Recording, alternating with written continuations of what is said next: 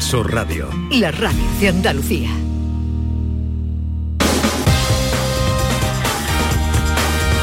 En Canal Sur Radio, gente de Andalucía, con Pepe La Rosa. Buenos días, comienza el programa número 191 de Gente de Andalucía con el grandísimo Pepe da Rosa y la inigualable Ana Carvajal. Soy Pente de Sevilla y os pego un chillo a la gente de Andalucía. Adelante, compañeros. No te cabe nada a ti, Pente. ¡Hola, hola!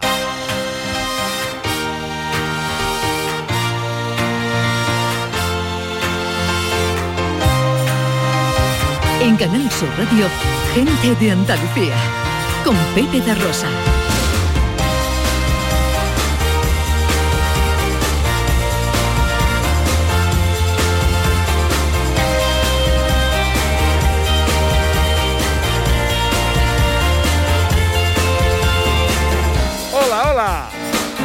Hola, ¿qué tal? ¿Cómo están? ¿Cómo llevan esta mañana de sábado 30 de octubre de 2021?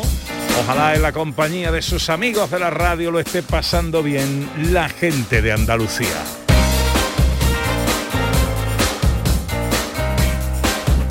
Desde el estudio Valentín García Sandoval tomamos el relevo del gran domi del postigo, el verbo hecho radio, y afrontamos tres horas de apasionante aventura por Andalucía para hablar de nuestra historia, de nuestras costumbres, de nuestras tradiciones, de nuestro patrimonio, de nuestra gente. María Chamorro que está pendiente de todo en la producción. ¡Hola María! Con el gran Manuel Fernández Cortina los botones. Y con la mujer que vino a la vida para darle vida a la radio.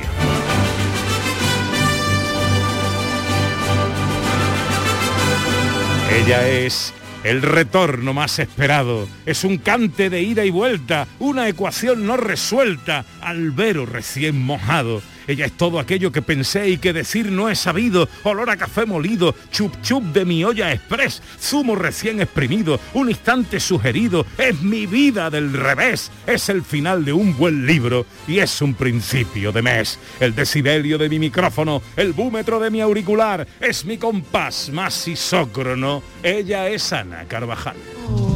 Ana, Ana, Ana.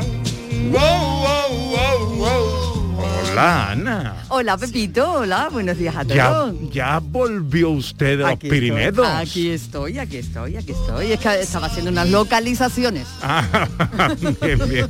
Vamos a hacer Sí. un programa por allí, por alguna estación. al- Sí, he tras- he atravesado las fronteras de Andalucía para localizar, para comparar, ¿vale? Para comparar y tener más datos a la hora de contar las cosas. Bueno, ha descansado usted, que es lo importante, lo ha Maravillosamente. pasado Sí, bien, estupendamente. viene con energías renovadas, Siempre, dispuesta a escuchar a los oyentes. totalmente, eso siempre también. A los oyentes a los que le hemos propuesto este año que sean los primeros en saludar cada día nuestro programa. Es muy fácil, así. Este año, gente de Andalucía arranca con los saludos de la gente de Andalucía. Buenos días, majarones. Soy José Mudarra, de Sevilla. Y aquí comienza el apasionante y emocionante programa número 186 Bienvenidos de Gente de a Andalucía. Gente de Andalucía. Y aquí comienza el programa número 177. Buenos días, soy Lola, de Granada. Aquí comienza el programa número 179 de Gente de Andalucía. Ellos ya lo han hecho. Si quieres hacerlo tú también, envíanos un WhatsApp al 670-944-958 y te contestaremos con el número de programa que tendrás que presentar. Recuerda, envíanos un WhatsApp al 670-944-958 y anímate a ser la primera voz que suene en Gente de Andalucía. Pues ahí lo tenéis, 670, 944, 958, si queréis darnos vuestro primer saludo. Tenemos un programa muy bonito preparado hoy, ¿eh? para este puente de tantísimas cosas. Os avanzamos ya en sumario, con mucho miedo, libros y hasta Navidad. Comienza nuestro paseo de hoy, Ana. Iznájar y los niños con sus farolillos de melón, historias de miedo en Jaén, la burrita Baldomera, la Feria del Libro de Sevilla y la primera Navidad de Europa en Alameda, Málaga. Serán nuestras primeras paradas de hoy. Nuestra gente popular de hoy es el querido Enrique Sánchez. Hola amigos, soy Enrique Sánchez del cocinero de Canal Sur y dentro de un ratito voy a estar con Pepe da Rosa, con todos mis amigos, mi buena gente de Andalucía, porque vamos a hablar de muchas cosas. Y entre ellas, uno de mis grandes secretos en el programa, que casi nadie lo sabe, y otro que tengo una espinita clavada y que a ver si Pepe es capaz de sacarme la información. Yo creo que no, pero no me atrevo a decir, no, no, es que Pepe es mucho Pepe. Nos vemos en un ratito. Hasta luego. Fin de semana con mucho cine con José Luis Ordóñez, la particular visión de la vida de John Julius y saludamos a uno de los músicos andaluces más particulares, Raúl Rodríguez. Cuando me voy ya quiero volver. No sé quién soy De casta le viene al galgo, el hijo de Martirio tiene mañana conciertazo en Marbella y nos va a contar todos los detalles. También en Málaga estaremos para hablaros de la procesión magna con motivo del centenario de la agrupación de cofradías. Y un nuevo destino a Andalucía con nuestra historiadora Sandra Rodríguez. Hoy nuestro destino a Andalucía será un sitio increíble de la provincia de Granada. Recorreremos el Valle de Lecrín, su historia y su patrimonio. Todo esto y mucho más hasta las 2 de la tarde si tienen ustedes la bondad de acompañarnos como siempre aquí en Canal Sur, como siempre aquí con su gente de Andalucía. Hola, buenos días. Hoy me siento bien. Yo me vengo arriba y me subo por la pared. Un paseo que nos gusta siempre hacerlo acompañado de todos vosotros a través de las redes sociales en Twitter y Facebook, gente de Andalucía en Canal Sur Radio y también a través de un teléfono de WhatsApp, el habitual, el de siempre, el 670 940 200 a través de los que siempre nos gusta proponeros algún tema de intercambio de experiencias, anécdotas eh, o sucedidos. ¿Hoy de qué va la cosa, Ana Carvajal? Hombre, yo creo que el fin de semana lo pide, ¿no? El fin Ah, de sí. semana del miedo, del misterio, de ya cada uno como lo quiera vivir, Halloween o todos los santos. Bueno, para nosotros todos los santos. Pues el fin de semana de los sustos. ¿A usted le gusta dar susto o que se lo den? ¿Qué es lo más Lo más gordo que ha hecho nunca? sustoso, lo más Lo más sustoso. sustoso que ha hecho o que le han hecho. ¿El susto más grande que ha recibido o el susto más grande que usted ha dado? ¿Tú eres cagona? Mm, No especialmente, pero tengo una familia que es de asustar. Sí. Son horrorosos. Horrorosos. ¿Tú quieres que te cuente lo que hizo mi Cu- primo? cuenta- cuéntame, cuéntame. O- bueno, mi primo, por ejemplo. Vivía en una casa, su vecino abajo, él arriba, que cogió una cuerda con una babucha atada, un trapo negro. Y con eso se dedicó a darle golpecito a la ventana del vecino. Cuando el vecino abrió y entró aquello que parecía un murciélago gigante, imagínate los alaridos donde llegaban. ¿Hay que tener maldad o no hay que tener maldad? Con una ventana abierta, ¿eh? que nunca Sí, se sí. sabe lo que puede pasar. Claro, claro, no, la, ventana estaba cerrada, pero él abrió al escuchar los golpes, en un segundo. Bueno, Maldad. ¿por, por qué no nos cuenta ese día que pasó mucho miedo? O esa eh, anécdota, ese susto que usted dio o que le dieron y que no se le olvida. 670 940 200. Esperamos vuestras notas de voz. Gente de Andalucía. Con Pepe da Rosa. La vida es como un libro y cada capítulo es una nueva oportunidad de empezar de cero y vivir algo que nunca hubieras imaginado. Sea cual sea tu próximo capítulo, lo importante es que lo hagas realidad. Porque dentro de una vida y muchas vidas, ahora en Cofidis te ofrecemos un nuevo préstamo personal de hasta 60.000 euros. Entra en cofidis.es y cuenta con nosotros. Un cocido de versa cocinado con aneto quita el sentido. Porque en aneto hacen el caldo como se ha hecho siempre. Versa, carne, garbanzo, con todos sus avíos. Vamos, que está para cantarle. Sin exagerar. En cofidis.es puedes solicitar cómodamente hasta 60.000 euros. 100% online y sin cambiar de banco. Cofidis, cuenta con nosotros. Este sábado es un super sábado en Canal Sur Radio. Tenemos ocho horas de radio deportiva para contarte los encuentros Sevilla-Osasuna, Elche-Real Madrid, Barcelona-Alavés y Valencia-Villarreal en Primera División. Y además, en Liga ACB de baloncesto, Andorra-Unicaja Málaga.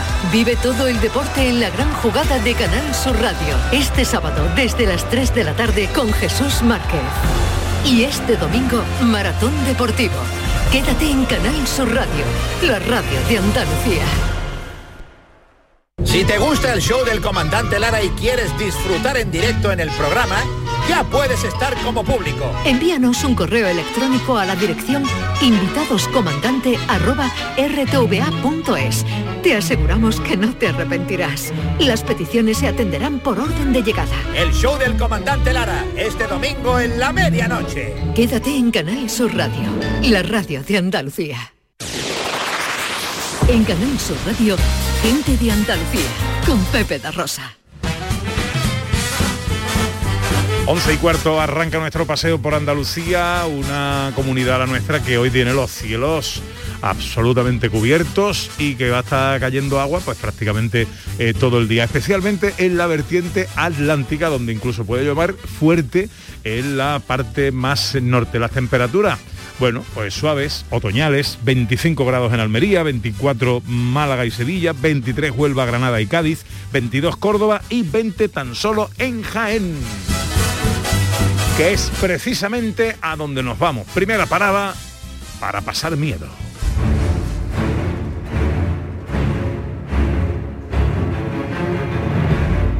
Vamos a contar historias de miedo, Ana. Hombre, este ¡Ah! fin de semana indicado para eso. Y por la ciudad de Jaén podemos hacer un recorrido en el que nos vamos a sorprender de las cosas misteriosas y paranormales que ocurren. Pues vamos a saludar a Manuel Jesús Segado, historiador de arte, escritor y guía de estas rutas misteriosas. Hola Manuel Jesús, muy buenos días. Buenos días, ¿qué tal? Encantado de saludarte, amigo. Cuéntanos, ¿cómo, cómo habéis preparado estas rutas? ¿En qué consisten? ¿Cómo son? Tratamos de, de mostrar la, la ocultura que hay en Jaén, ¿no? Es decir, la cultura oculta que, que encontramos en, en cada uno de los rincones. La ocultura. de- Ay, de la ciudad. que, que me ha gustado. La cultura, efectivamente. Y, y para ello, pues, le hemos preparado eh, varias, varias rutas que hacemos. Eh, en Jaén Capital, pues, hacemos los Jaén Oculta y Jaén Misteriosa, que es la, más antigua de ellas y, la que más solicita la gente. Y consiste eso, en, hacer un, una ruta, ¿no? Donde se mezclan, donde hemos mezclado eh, los asuntos paranormales, como decía ya al comienzo, y los enigmas históricos, por ejemplo, y las curiosidades. Porque hay que decir que estos están basados en, digamos, leyendas o cosas que pudieran haber ocurrido, pero que no son hechos históricos al 100%, ¿no? Tienen ahí su parte de verdad, su parte de leyenda. Sí, sí, eh, bueno, hay, hay eh, paradas, ¿no? O, o temas que sí que tienen su parte histórica. Y de hecho, en eso nos basamos. eh, y en los testimonios de los diferentes testigos que hay. Por ejemplo, contamos eh, los sucesos que se dan en el Parador Nacional de Turismo de Santa Catarina, en el Castillo de Jaén, que además es uno o el primer eh, Parador Nacional de Turismo que tuvo una diligencia policial abierta por, por la presencia de fantasmas, supuestamente. ¿Y qué más, qué más? Cuenta, Manuel, después no más ejemplos. Eh, en los años 80, en los años 80, eh, un comercial que estaba cubriendo eh, la ruta ¿no? Eh, entre, entre Castilla-La Mancha y Andalucía, pernocta en una de las habitaciones, en la más famosa de ellas, aunque lo cierto es que suceden o tenemos casos registrados en todas las habitaciones, pero la más famosa de ellas es la número 22. Eh, entonces, este viajante estaba intentando dormir y, y lo sobresalta unos fuertes golpes en la puerta, ¿no? En varias ocasiones abre la puerta pensando que, pasaba algo malo, ¿no? Y no se encuentra absolutamente a nadie, ¿no? Entonces, eh, bueno, él decide esperar detrás de la puerta preparado para que ese bromista de mal gusto eh, lo pillara infraganti, ¿no? Cuando, cuando llamaba de nuevo. Y cuando llama, abre la puerta en ese mismo instante y se encuentra con que no había nadie. Wow. Y entonces eh, no, no queda aquí la cosa, sino que los golpes empiezan a resonar en la ventana. Una ventana que tiene una altura de dos pisos. Es decir, eh, no hay nadie que pudiera, nadie humanamente, ¿no? Que pudiera llamar ahí a, a esa ventana. Entonces el hombre baja, pide la presencia de la policía porque en su habitación pasaban cosas extrañas, llamaban a la puerta, llamaban a la ventana y efectivamente sube la policía y abre diligencia, abre diligencia eh, como que hubiera una cosa ¿no? que no se puede explicar, eh, unos sucesos paranormales, eh, unos sucesos fantasmales según el testigo, y se queda registrado ¿no? como una diligencia policial. Bueno. Bueno, a mí se me están poniendo los vellos de punta. Manuel, ¿qué tenemos que hacer para asistir a estas rutas? Que sé que tenéis además por casi todas las capitales andaluzas. ¿De qué manera podemos apuntarnos y hacer estas interesantes y, y, terroríficas rutas con vosotros. Pues a través de www.rutasmisteriosas.com. Eh, es la, la página web de Rutas Misteriosas, que es la primera red de rutas de misterio de España, que como bien decía, pues tenemos casi toda la, la- o en todas las capitales andaluzas, en varias ciudades de cada eh, provincia e incluso en toda España también, ¿no? Eh, eh, es decir, está, hay una red que con la- a través de la cual pueden visitar eh, diferentes lugares enigmáticos, donde suceden cosas inexplicables o donde hay leyendas, como por ejemplo la del lagarto de Jaén, ¿no? En este caso. rutasmisteriosas.com, Rutas Misteriosas por Jaime Manuel Jesús Segado, es historiador de arte, escritor y guía de estas rutas. Gracias por atendernos, amigos, que vaya todo muy bien, hombre. Muchísimas gracias a vosotros. Feliz fin de semana. Cierra ya. de melón, melón, melón, melón, melón. Corazón, corazón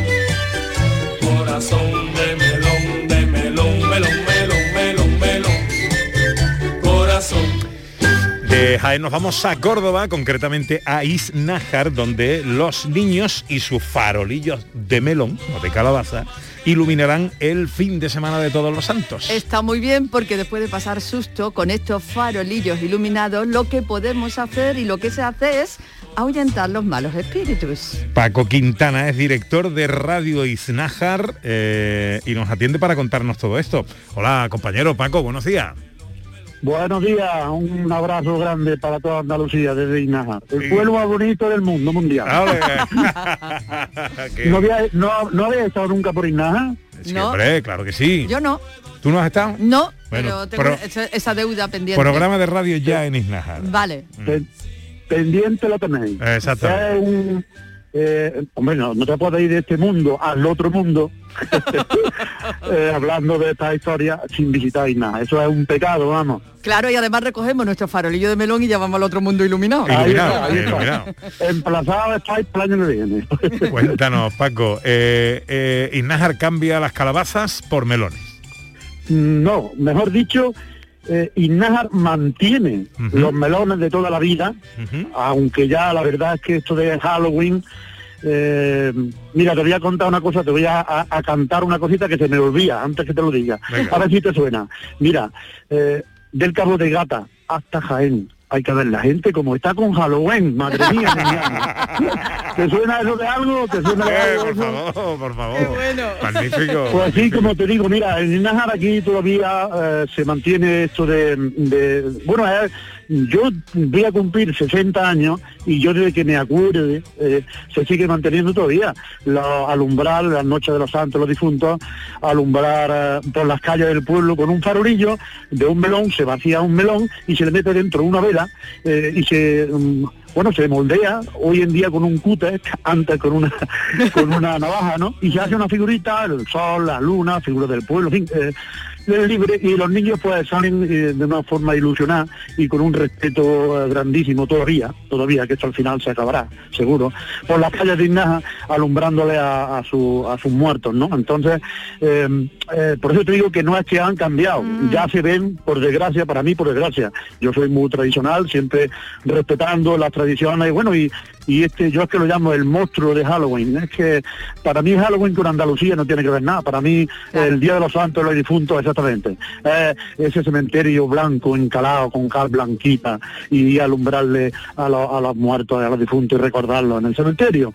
Pero en fin, esto ya eh, como se está convirtiendo todo en, en consumo y en, bueno, y los niños pues pero en fin, yo creo que los padres deberían, deberían de, de seguir inculcándole a los hijos las tradiciones.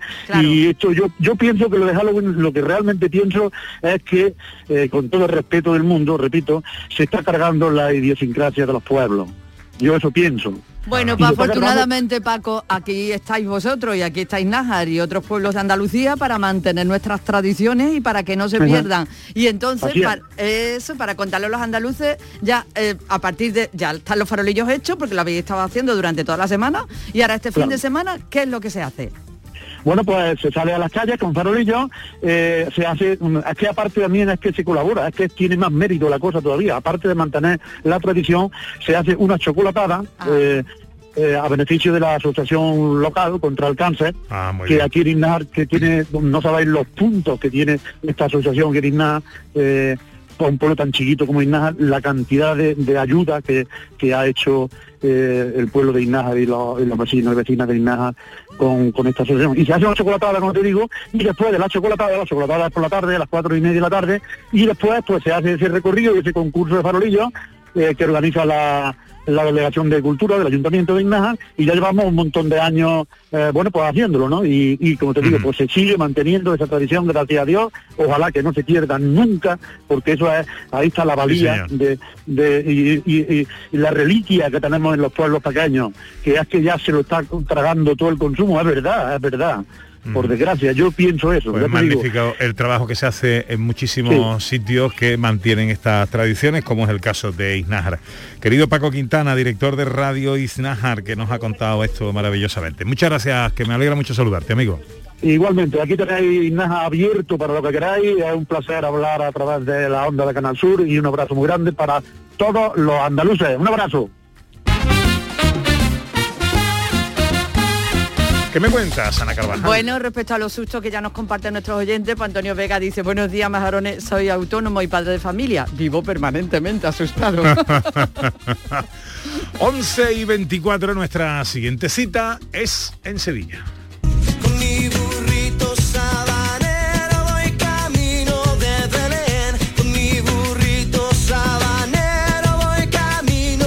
Y tiene a una burrita como protagonista que le ha faltado ser ella la que firme los libros en la Feria del Libro de Sevilla. Todos nos emocionamos, Ana Carvajal, con Sí. esa imagen cuando acabó el confinamiento de este señor que se encuentra en el campo con su burrita después de mucho tiempo sin verse y esa burra rebuznando de, mm, emoción, emoción, de de emoción. alegría, de llanto, de pena, de todo, encontrándose con su dueño. Este es el, el sonido, lo tenemos ahí. Baldo, hola, ¿dónde está?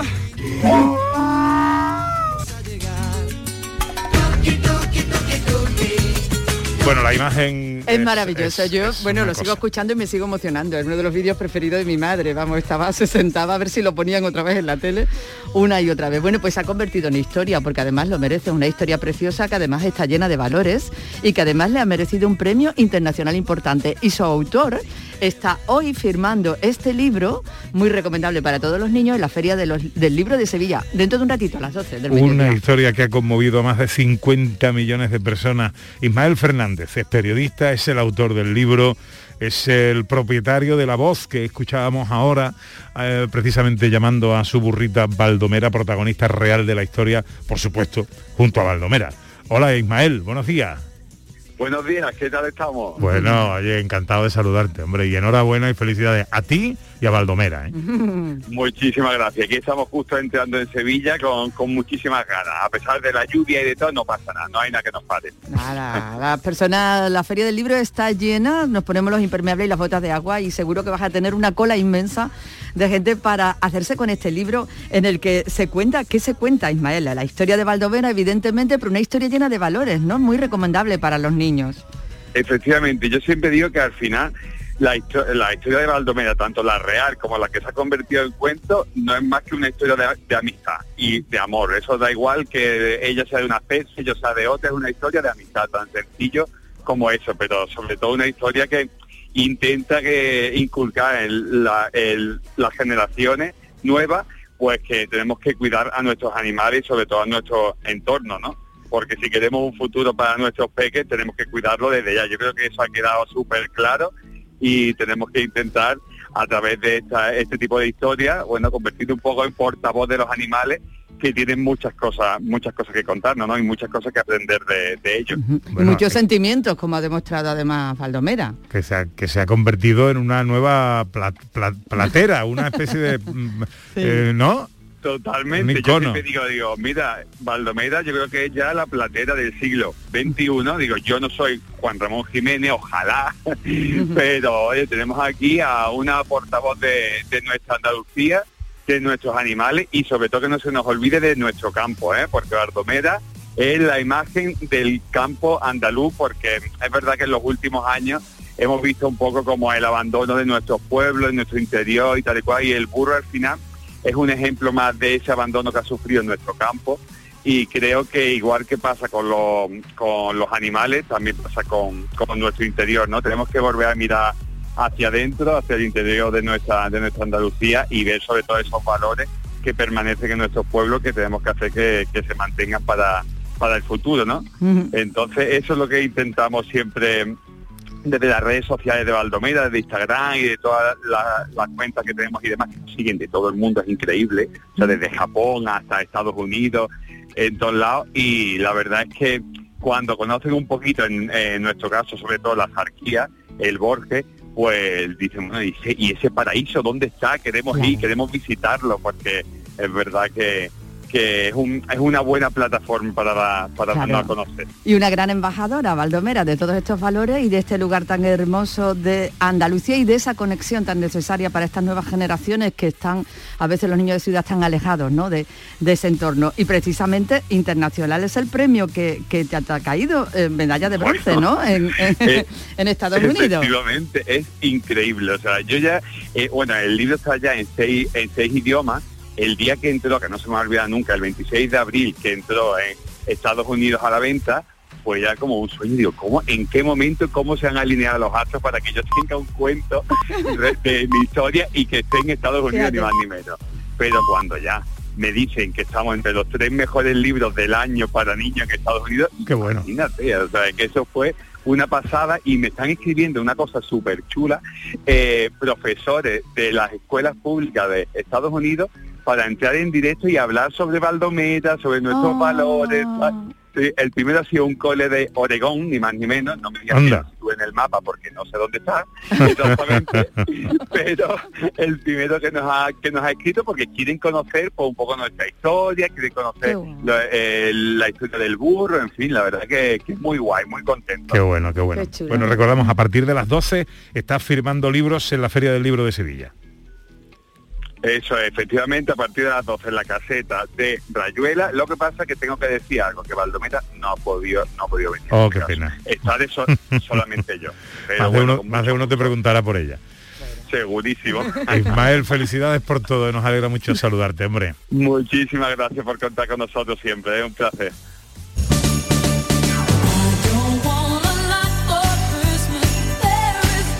Pues sí, pues sí, ya estamos en Navidad.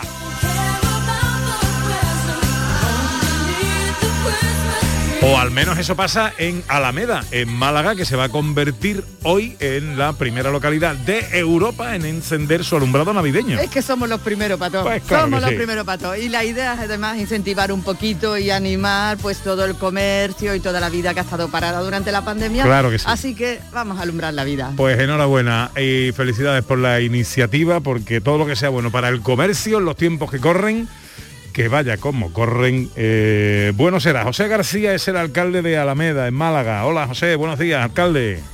Hola, buenos días. ¿Cómo estamos, hombre? Pues bien, esperando que llegue ya la hora de, de las actividades previas al encendido y del encendido de, de nuestras luces de Navidad. ¿A qué hora va a ser? Pues las actividades previas, que serán unas actividades para los niños, comenzará a las 7 y el encendido propiamente será a las 9 de la noche. Pero ya con árbol iluminado y todo, ¿no, alcalde? Eh, árbol iluminado, un arco, un coche de luces, eh, los arcos navideños, eh, un camello gigante, en fin, eh, va a ser muy bonito. Invito a todo el que pueda que se acerque porque merece la pena venir a verlo. Bueno, qué chulo. Y además tenéis una actividad solidaria. Sí, eh, ya el año pasado como bueno como estábamos en un periodo en el que estábamos todavía en pandemia, pues lo que propusimos fue que se hicieran los balcones de Navidad y entre todos los que participaban hicimos unos sorteos. Y a la vez el que participaba pues daba un donativo que ya lo destinamos a unos fines sociales. Este año lo que hemos pensado es volver a hacer la misma iniciativa y todo lo que se recaude pues irá destinado a La Palma, a, a todos estos vecinos que están padeciendo este volcán que lleva ya treinta y tantos días y que, que parece no tener fin. Bueno, qué, qué- qué- qué bueno, ¿no? Que, que, eh, además de vivir ese espíritu de ver, ese espíritu navideño, también lo vivamos de esa manera y desde ya ayudando a quien más lo necesita. Eh, nada, invitación a toda Nada, Andalucía que que, nos acerquemos por Alameda y a vivir desde ya la Navidad, que no perdamos tiempo, hombre. Que esto, esto además ya no se para. Esto ya seguir con la iluminación hasta que llegue Navidad, ¿no? Exactamente, nuestra Eso idea es ahora pues se iluminará desde que anochezca hasta las 12 de la noche y porque precisamente la idea es fomentar el comercio ya que generalmente en Navidad pues lo que tendremos precisamente con las luces a salir, a regalar, a compartir, a darnos a nosotros mismos algún pequeño detalle. Exactamente. Por otra parte también entendemos que, que es algo que le hace mucha ilusión a los niños. Mm. Generalmente los padres solemos llevar a nuestros niños a ver las luces y bueno, se ilusionan. Y los niños son los que han padecido toda esta pandemia eh, de forma incluso más dura que los demás, porque todos hemos padecido durante este, bueno, desde el confinamiento hasta todas las restricciones, pero ellos además cuando han ido al colegio también han tenido una serie de restricciones. Claro que sí. Entonces entendemos que es una forma de, de compensar también a nuestros niños pues por todo lo que han tenido que, que soportar y que esperemos que ya y que no está de más que adelantemos alguna que otra compra, algún que otro encarguito a su majestades, que este año igual el- se acaban pronto las cosas. ¿eh? Alcalde, un gustazo Sí, sí. saludarle y que vaya todo muy bien, hombre, por ahí. Muchas gracias a todos y lo dicho, una invitación para que os pasáis por Alameda y veáis el, el encendido de todas las luces.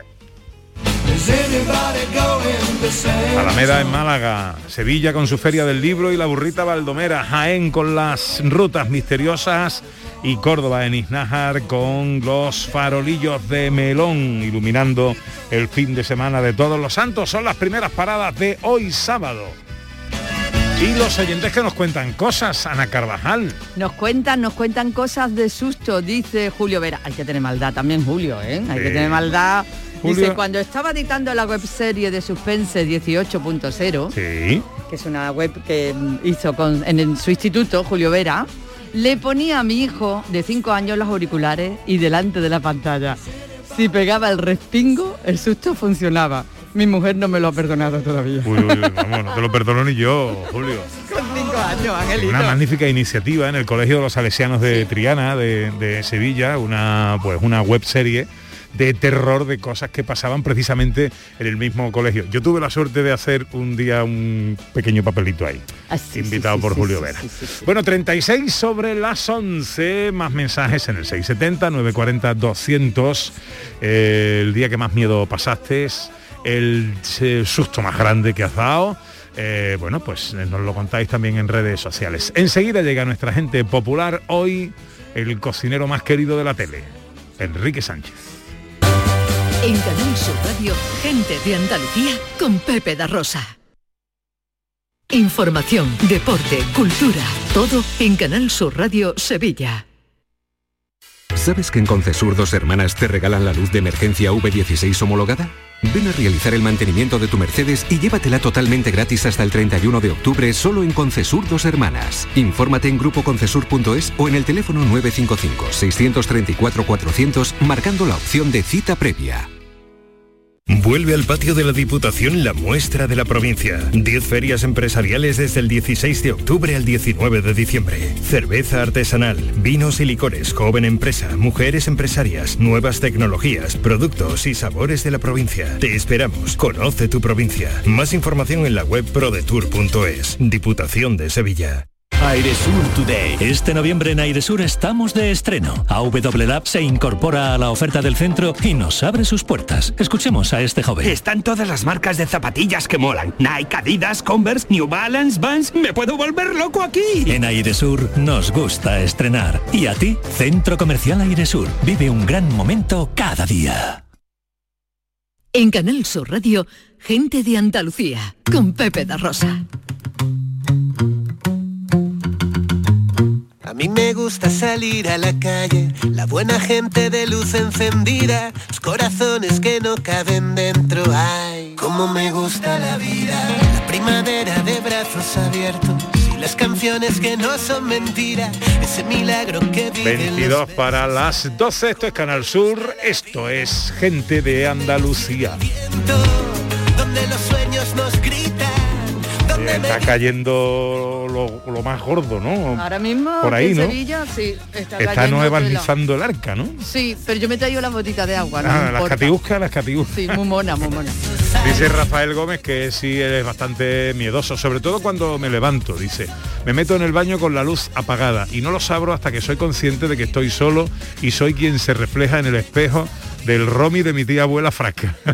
la fealdad asusta bastante también. Vaya, vaya, qué exagerado. Pues mira, dice Cristina, yo me asusto muy fácilmente. Mi madre le llamaba eso tener el ombligo muy corto, no sé por qué. ¿Tú El cómo le muy dices? corto. Sí, cuando yo me, me asusto, ¿qué me dices tú? Que tiene el corazón muy chico, ¿no? Ah, pues mira, el ombligo muy corto, el corazón muy chico, mira. eso, es que eso dice mi mujer. Así. Cuando se, se asusta con todo. Pues y yo tengo el ombligo corto y el corazón chico. Está redonda, hija. Entonces. Bueno, que llega ya nuestra gente popular de hoy.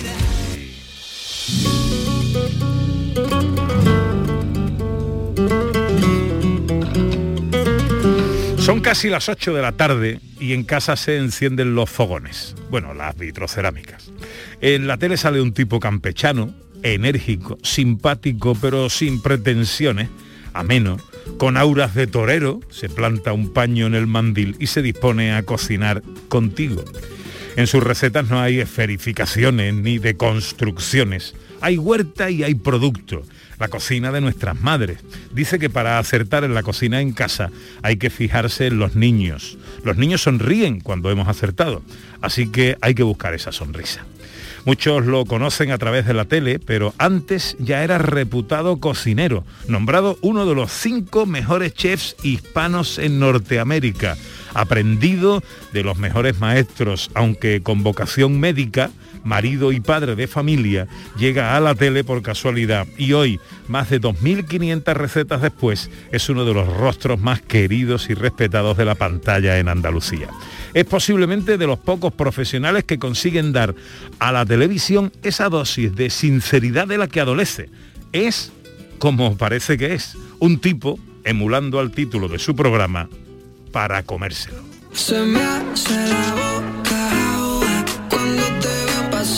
No sé qué me pasa. Ay, ay, ay, ay, se me hace. Don Enrique Sánchez, buenos días. Muy buenas, ¿qué tal? ¿Cómo estamos? Pues ma- estamos muy bien y encantados de saludarte. ¿Y tú? Madre mía, qué, qué, qué bonito. Estaba aquí diciendo, qué, qué cosa más bonita me dice esta familia, por Dios. Se te estaba haciendo la boca ¿eh? agua, ¿eh? Lo confieso. Oye, bueno, luego eh, te, te hemos escuchado al principio del programa, eh, avanzando tu entrevista, que nos vas a contar ese secreto nunca antes confesado del programa, esa espinita que tienes clavada, eh, que te la voy a sacar sí o sí. eh, pero antes de todo y antes de nada, ¿cómo estás, Rodrigo?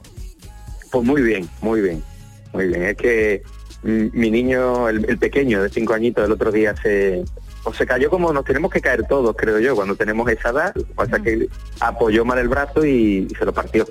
Y eso es la única razón por la que yo no estoy hoy ahí con vosotros, porque me toca ejercer de, de papá y darle mimo y acurrucarlo. Bueno, un niño sin matadura ni es niño ni es nada, ¿eh? Hombre, por supuesto. Mi, mi madre siempre, cuando teníamos las dos rodillas llenas de postillas, nos decía, eso que se lo están pasando bien. Exactamente. Siempre lo mismo. Oye, explícanos cómo es el proceso de estudiar medicina a terminar siendo presentador de televisión. Ostras, pues mira, eh, yo ahora lo veo con mucha simplicidad y lo, y lo veo algo muy lógico, pero cuando estaba metido, ya usando términos culinarios, ¿no? Estaba metido en el ajo, a mí me costó muchísimo, porque yo estoy en una familia en la que somos tres hermanos, o un, un hermano mayor, una hermana, que es la mediana, y yo el pequeño, y los dos primeros van para médicos y empiezan a estudiar medicina. Y a mí la medicina realmente me gusta. Y llego y digo, oye, pues yo, pues nada, eh, vamos a seguir la corriente, ¿no? La inercia, inercia familiar y empiezo a estudiar medicina. Pero ¿qué ocurre? Que el primer año en la Facultad de Málaga empezamos a hacer algunas prácticas que nos llevan al hospital. Me acuerdo a- al, al hospital universitario. Y entonces, ostras, yo me di cuenta que aunque tengo la bata allí puesta para, para visitar, que no es que atiendas a nadie, pero sí te empiezas a mover por el hospital, a mí hay un día que se me acerca una, una señora y me viene con una cara de desesperación absoluta porque me ve con la bata blanca. Entonces yo ese día a lo mejor lo podía haber interpretado, mi cuerpo lo podía haber asumido como, oye, es súper necesario, Enrique, que seas médico, pero ese día lo interpreté como, ostras, voy a estar en una profesión en la que el resto de mi vida nadie va a venir a mi trabajo a decirme que está estupendo. Nadie va a venir a- y, y un poco surge el efecto contrario o, o cala en mí de forma contraria. Y me di cuenta de que, oye, igual no, no tengo tanta vocación para médico como pensaba. ¿eh? Y, y yo que he cocinado eh, Pepe y Ana desde pequeño, mm, vamos, de hecho tengo un recetario escrito en mi casa con seis años. O sea, Con seis años. con seis años, con seis años. Yo, yo mi primera paella solo completamente la hice con siete años, solo. ¿Qué es lo primero que cocinaste? Pues lo primero fueron lentejas, eh, pasta, eh, el- un poquito el más regado así fue unas perdices en salsa. Porque yo cocinaba, mira, mi, mi padre ha sido un cocinero mm, por vocación, pero que ha trabajado en el mundo de los seguros. Y entonces los fines de semana le encantaba cocinar y dejar hecho un montón de comida para toda la semana. Y yo los fines de semana me encantaba encerrarme con mi padre. Anda, o sea, Y que tú, has, a- tú has empezado con la cocina, cocina de, en fin, con el, con el peró ahí dando... Claro. Que, que no como la mayoría de los seres humanos que hemos empezado haciendo sándwich. No, no, yo he empezado, yo he empezado, de hecho, el recetario, yo, yo tenía un recetario que era, para que os hagáis una idea, la típica agenda que te regalan en el banco por, por Navidad del año, que tú la tienes en un cajón que no sabes para qué sirve, pues con el respeto a todos los señores de los bancos que regalan agenda, pero mi padre me dijo, toma una agenda, eh, ve apuntando ahí lo que tú quieras. Y entonces yo las primeras notas, pues recuerdo era por las lentejas, hay que dejarlas en remojo. En aquella época, fíjate, yo tengo apuntado incluso antes de ponerla en remojo hay que revisarla para quitar las piedras. Porque no, Sí, sí, no, eran, sí. no venían tan bien como ahora. Es verdad, Qué es bueno. verdad. Sí, señor. Qué bueno, qué bueno. Eh, mm, Enrique, no tienes restaurante tú a día de hoy.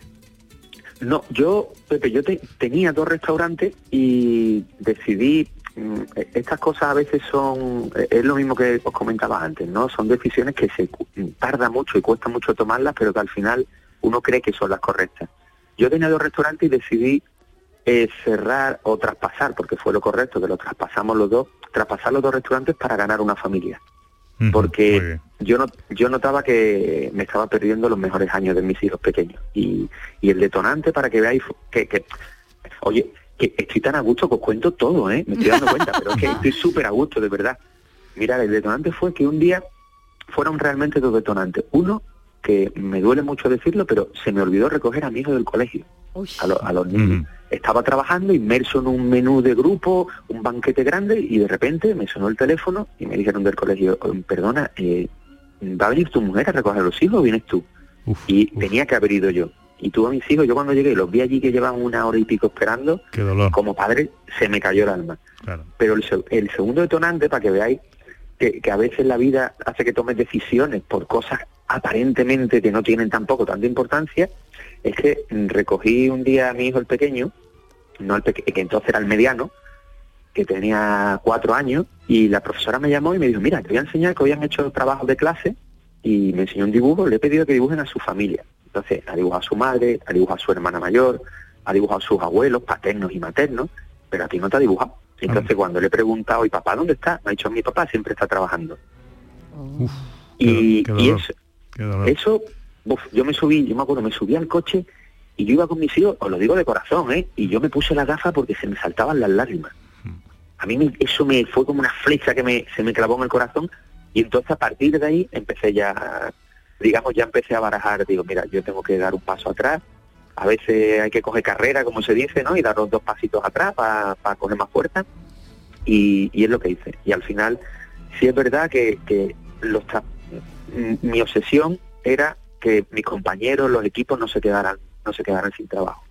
Entonces, los que pude que les facilité o les busqué o les ayudé a conseguir otro trabajo en restaurantes de otros compañeros y después al final ya lo traspasamos y, y nos quedamos nos quedamos tranquilos.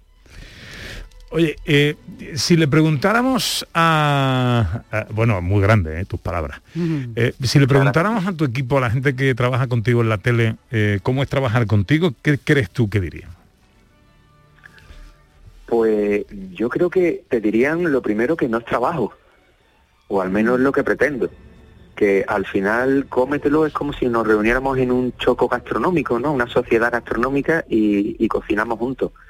Porque, eh, mira, yo, yo, ten- yo tengo muy claro hace muchos años. ¿eh? Yo, yo he pasado etapas en la cocina y, cuando empiezas crees que porque hables más fuerte o grites más te van a hacer más caso y al final te das cuenta que no. Que yo, yo, eh, a mí me enseñaron que hay dos formas de, eh, digamos, de dirigir equipos, ¿no? Y una es como hacen en los circos, o, o te pego dos latigazos para que funcione, o te doy azucarillo.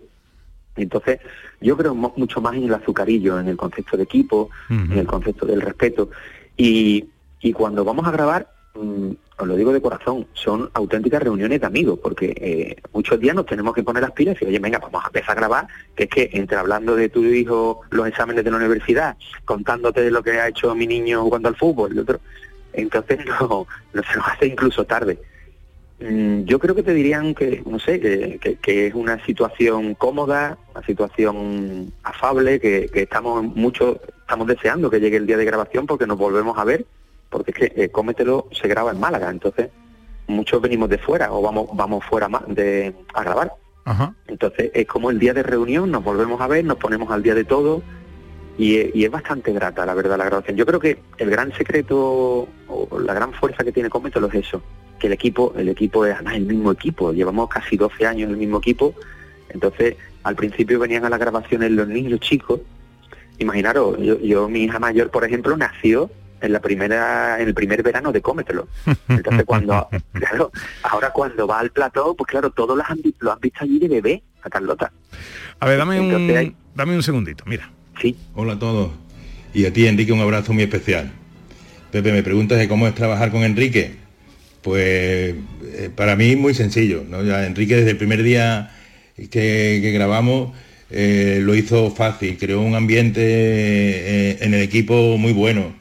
Él es un tío muy currante, que le pone mucha pasión a lo que hace, ¿no? Como diría mi madre, muy, muy bien hecho, ¿no? Y en su relación conmigo, imagínate, después de más de 2.500 programas, pues casi no nos hace falta hablarnos, ¿no? Solo con la mirada nos entendemos.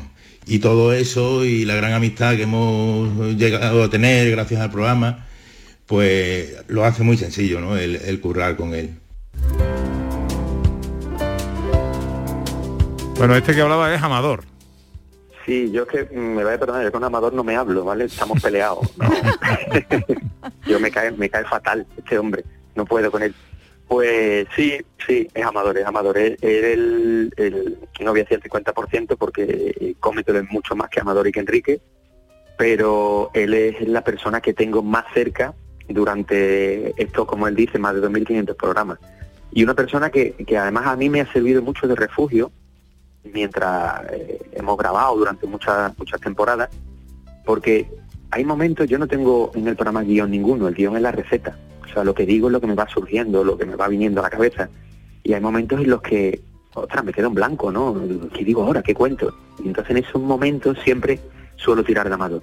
Y, al principio yo no sabía si iba a funcionar, si me iban a decir algo, oye, que, está delante de la cámara, no le hables al cámara pero al final le hablo, le cuento cosas, cuando pruebo algo y está riquísimo, le digo, Amador, es que esto si lo pruebo yo solo, no, no, no, no está bonito porque va a parecer que lo digo yo porque lo he hecho yo, pruébalo tú.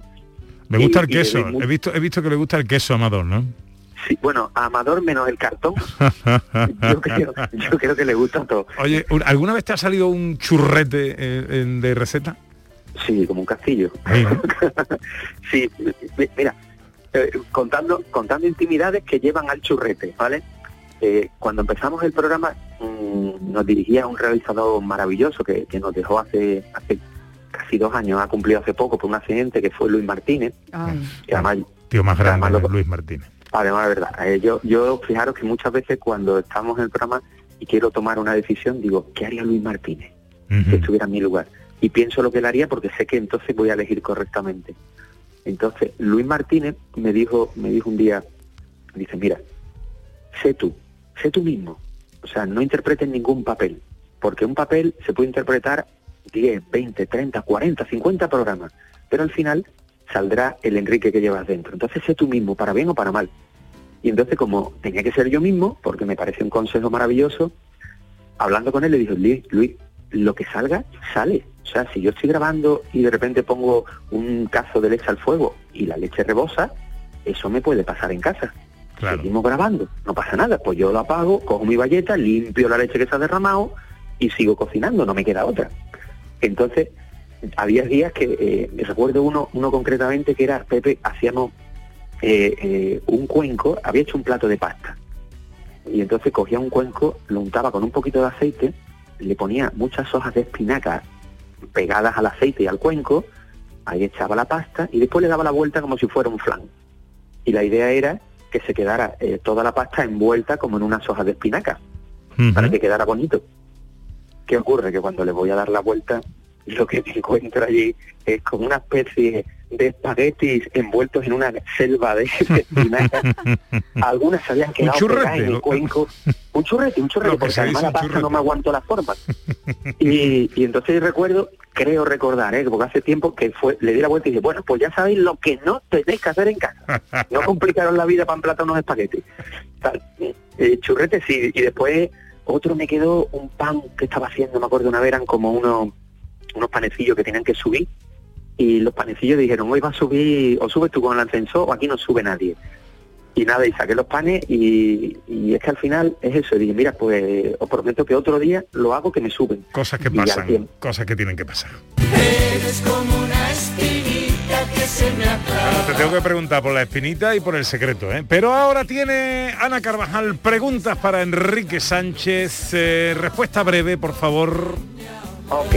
Cuando descubriste que era mejor hacer la autopsia a los bogavantes y que tu aportación a la salud era la alimentación, te pregunto ahora, ¿se puede ser feliz sin alimentarse bien? Yo creo que no.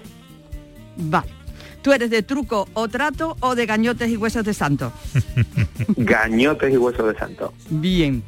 Has dicho antes que el secreto es eh, que tus hijos sonrían cuando le presentas un plato. ¿Con qué plato tuyo sonríen más tus hijos? Con los churros con chocolate. Bien. Oye, ¿tú le pedías cocinitas a los reyes? Eh, no, no, porque le pedí un taburete, le pedí un taburete como una escalerita para subirme a la, a la grande, a la cocina grande. Porque tenía la cocina de verdad. Eras como el Mozart de la cocina, vamos, el niño prodigio total. Bu- Bueno, me reía menos que moza. Oye, Enrique, si fueses un alimento, ¿cuál serías? Aceite de oliva virgen extra. ¿Y cómo te cocinarías? Bueno, poniéndolo en todo. Eh, confitadito, eh, a, a fuego suave, respetando temperatura para que quede jugoso. ¿A quién le cocinarías? A mis hijos. ¿Y quién quisieras tú que te cocinara a ti? Eh, mi madre, muchos años. Que, que me hiciera yo viejo y mi madre siguiera cocinándome. Mm, aquí la pregunta que tiene dividida al mundo y a este equipo, aquí, a este matrimonio. La veo venir. Ya, claro, tú también piensas como David que la tortilla es sin cebolla. No, La de papa, ¿eh? No, me gusta con cebolla. Bien, Enrique de mi equipo, bien.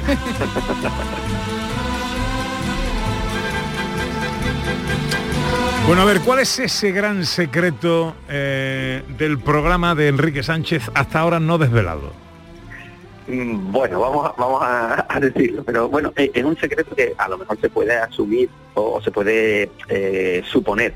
Pero mira, el secreto es que cuando fui a empezar el programa, yo me acuerdo que, que yo estaba allí, yo había dado clases de cocina y había hablado en algunos congresos gastronómicos, y entonces me dijeron, oye, eh, tú tranquilo, nervioso. Y yo por dentro decía, bueno, qué nervioso, esto, esto para mí es lo más normal del mundo. Claro, cuando apagaron luces de plató, se encendieron los focos y yo me vi con todos esos focos delante, la palabra miedo escénico no es que estuviera presente, es que la tenía escrita en la frente. Y entonces, claro, dije, madre mía, qué pasa de esto que es, por Dios. Yo, yo era, mm, se me olvidaba, por decirlo de alguna forma, ¿no? Se me olvidaba coger sal y yo no le echaba sal. Porque yo decía, uy, yo no, no puedo volver para atrás, por Dios, ¿cómo le voy a echar sal ahora? Ay, Dios mío. Vale, era un apuro. Y entonces, esa bendita persona que, que- que conocemos, que, que hemos dicho que es Luis Martínez, pues eh, en una de las salas que tuvo me dijo, mira, no, está muy fácil. ¿Tú ves la cámara? Sí, sí, no, no la voy a ver, si la tengo delante, la tengo a un metro, a un metro delante mía, no la voy a ver, que es amador. Y me dijo, bueno, pues esa cámara no es la cámara. Tú miras esa cámara y esa cámara es, tú estás en el salón o en la cocina o con unos amigos y tú le estás hablando a tus amigos. No hay público, no hay espectadores, hay familia. Está tu familia ahí, está. Tú estás en la cocina con tu madre, con tu padre cocinando. Y, oye, cambió chip. Y, y yo el secreto es que yo nunca, nunca, y de hecho nunca me oiréis decir espectadores o audiencia o tal. Siempre digo la gran familia de Cómetelo. Familia. Por... Hola familia. Dime, dime. Hola familia. Es lo que es lo que dice Enrique Sánchez. Bueno, me quedaría hablando con Enrique Sánchez siete horas más y me queda todavía lo de la espinita, pero me quedo sin tiempo. Te mando un beso, Enrique. Igualmente, muchísimas gracias y enhorabuena a vuestros espectadores por el grandísimo, o oyentes, mejor dicho, por el grandísimo programa que tienen. Llega la información a Canal Sur Radio. Gente de Andalucía, con Pepe Rosa. Canal Sur Sevilla. ¿Buscas una fibra óptica que te dé más? Telecable Andalucía es tu operador local de confianza, sin trucos ni engaños. Telecable. Fibra de 300 megasimétricos por solo 14,90 euros al mes y línea ilimitada de 30 gigas por 12,90. Contrata ahora en telecableandalucía.com y entra en un sorteo de productos Xiaomi. Telecable Andalucía, conectarse está al alcance de todos. Estudiar de forma online y semipresencial, adaptando el ritmo de estudio a tu situación personal. Es posible gracias a UNED Sevilla. UNED Sevilla te da la posibilidad de cambiar tu futuro con su oferta de más de 28 grados, másteres oficiales, cursos de idiomas y los nuevos microtítulos de solo un año de duración. Es el momento de plantearte nuevas metas. Cambia tu futuro. UNED Sevilla te ayuda. Vuelve al patio de la Diputación la muestra de la provincia. 10 ferias empresariales desde el 16 de octubre al 19 de diciembre. Artesanal, vinos y licores, joven empresa, mujeres empresarias, nuevas tecnologías, productos y sabores de la provincia. Te esperamos. Conoce tu provincia. Más información en la web prodetour.es. Diputación de Sevilla.